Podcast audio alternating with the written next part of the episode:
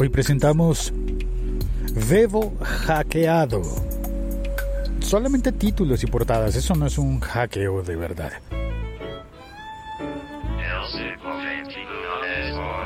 Bueno, está bien, sí, sí es un hackeo de títulos y de portadas, pero no un hackeo de videos, que fue lo que muchos medios salieron a decir, ¡ay, les borraron los videos! Borraron despacito, borraron no sé qué. Soy Félix, arroba locutorco. Este podcast se publica en el siglo 21 de soy.com y está disponible en todas las aplicaciones de podcast, incluyendo a Deezer porque esta mañana me preguntó alguien, ¿y se puede oír en Deezer? Sí, sí se puede oír en Deezer. Deezer es una plataforma de música y de podcast que funciona muy bien en Colombia y en varios países de Centroamérica. De la mano de Tigo Music. Si tú tienes un teléfono con conexión a Tigo, posiblemente ya tienes Tigo Music y eso es Deezer. Así que también en Tigo Music espero que me puedas oír en el podcast. Vamos a hablar entonces sobre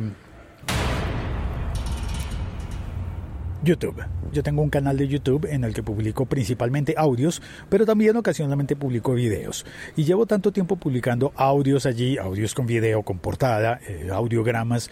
Puedes oír este podcast también en YouTube, que sé muy bien de lo que estoy hablando. El siglo XXI es hoy.com.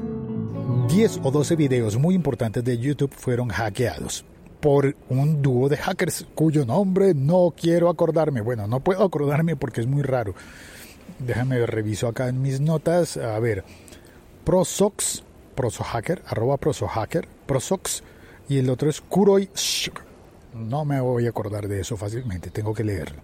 Dijeron que los videos habían desaparecido y que los habían hackeado, pero en realidad lo que yo creo que ocurrió es que el hack solamente atacaba el nombre de los videos de esos videoclips de artistas de, bueno, que digo artistas, de músicos famosos, bueno, que digo músicos, que de cantantes famosos, bueno, de famosos, ya, dejémoslo en famosos. Sí, porque estaba ahí pues Luis Fonsi, que es muy buen cantante, pero que nos tiene ya hasta la coronilla con lo de Despacito. Y seguramente pues ese fue el más notorio de los videos que hackearon, bueno, perdón, de las publicaciones. Le cambiaron el título. Entonces le pusieron hackeado por, ¿cómo se llaman? Prosox y Kuroish. Y le cambiaron la portada, la foto de portadas, no solamente a ese, sino a otros varios videos, entre los cuales estaban dos canciones de Shakira, una con Maluma y otra con Carlos Vives. Taylor Swift, estaba Maroon 5, estaba, bueno, varios artistas. En las notas del episodio te voy a dejar el listado medianamente completo, ilustrativo, porque no sabemos cuántos fueron eh, cambiaron eh, los títulos y las portadas. Las portadas de no todos, los títulos sí de todos. En todos los títulos pusieron hackeado. En las portadas que cambiaron, lo que pusieron fue una fotografía de la serie española de La Casa de Papel. Bueno, yo creo que La Casa de Papel, aunque todavía no he visto la serie, yo sé pues que no me he terminado el Ministerio del Tiempo. Y primero lo primero, la serie con su iconografía de esos uniformes, de esos monos, de esos overoles rojos y esas máscaras, eso sí lo he visto. Esas máscaras, pues parece que se van a convertir en el nuevo V for Vendetta,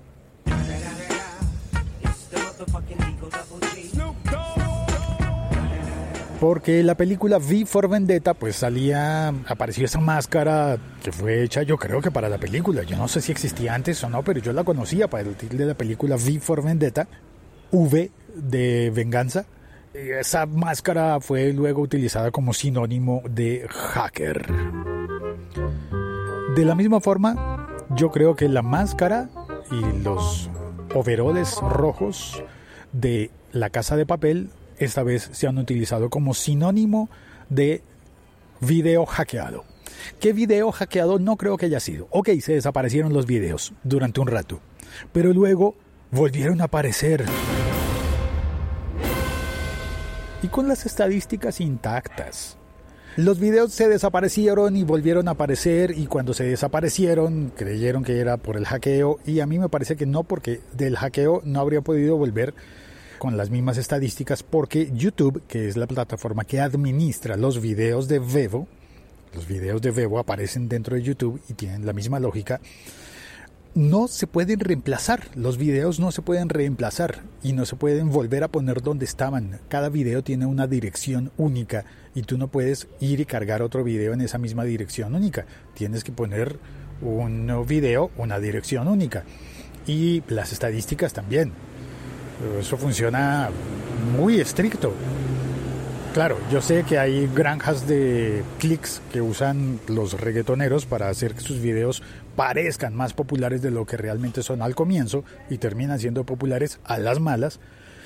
Pero pues no, a un video una dirección, una URL. Y cuando tienes esa URL y cambias el video, pues no puedes recuperarla. Los podcasts sí, los audios sí, pero los videos no se pueden cambiar y mantener la URL, al menos no en YouTube. Entonces lo que yo creo que pasó es que le cambiaron los metadatos, porque los metadatos sí se pueden cambiar sin problema. Los hackers le cambiaron el título y la portada y lo demás se quedó igual. Luego, los dueños de los videos originales, las compañías discográficas supongo, Entraron los encargados de seguridad en YouTube, entraron, intentaron recuperar la información y lo primero que hacen es poner el video en privado.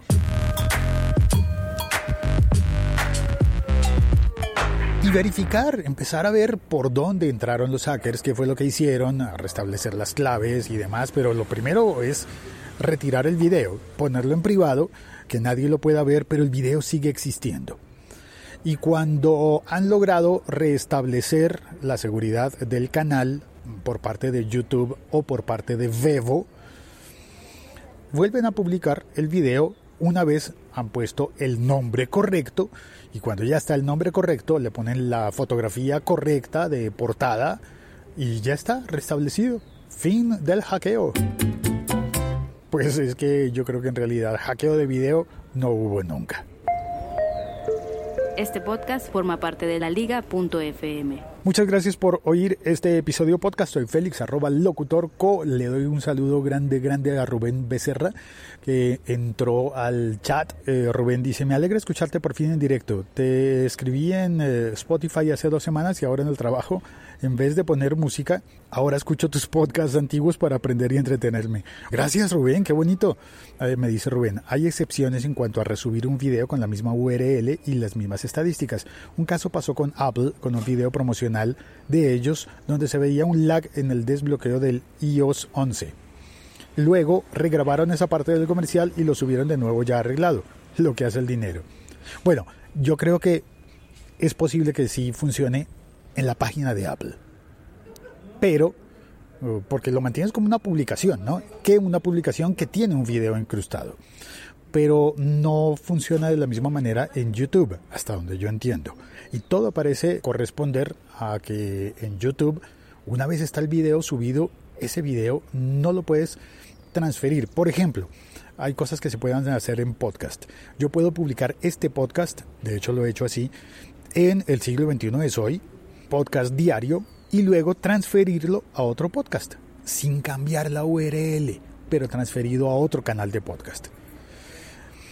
He publicado así, por ejemplo, las entrevistas. Cuando publico entrevistas largas en este canal, lo que suelo hacer es moverlas, después de publicadas, moverlas a un canal alterno que se llama Entrevistas, el siglo XXI es hoy.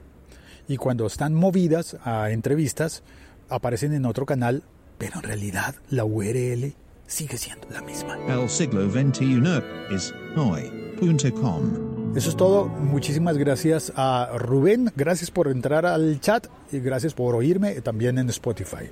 Chao, cuelgo.